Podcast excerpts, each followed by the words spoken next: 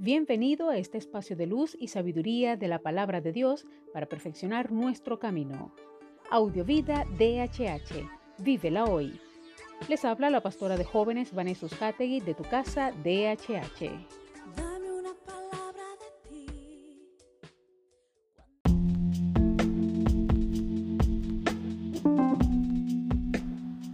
El mensaje de hoy se titula Esperanza.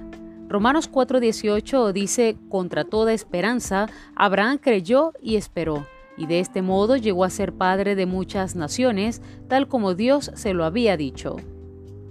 Hay muchas frases hechas con relación a la esperanza, como por ejemplo, es lo último que se pierde, o no se puede vivir sin ella, el que espera desespera, y así muchas más.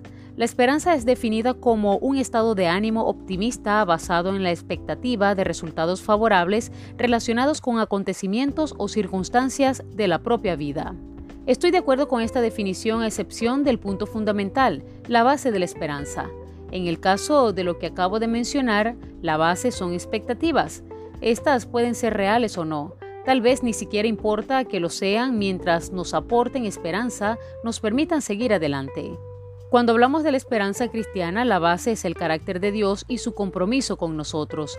El caso del patriarca Abraham lo ilustra con toda claridad. Tenía 100 años y su mujer era estéril. Sin embargo, tenía la esperanza de que llegaría a ser padre de muchas naciones porque Dios se lo había prometido.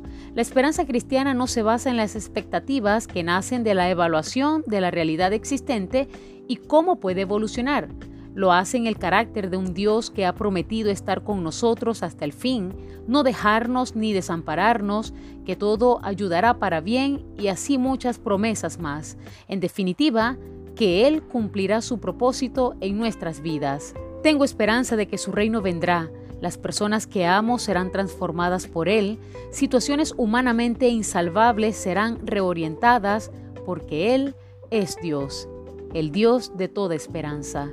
Gracias Señor, gracias por tu palabra, gracias por orientarnos y por fortalecer nuestra fe.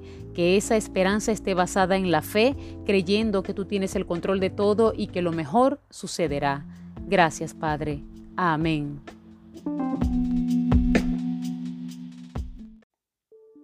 Comparte esta palabra y sea un canal de bendición en las manos de Dios para muchos. Recuerda, lo visible es momentáneo, lo que no se ve es eterno. Audiovida DHH. Vívela hoy.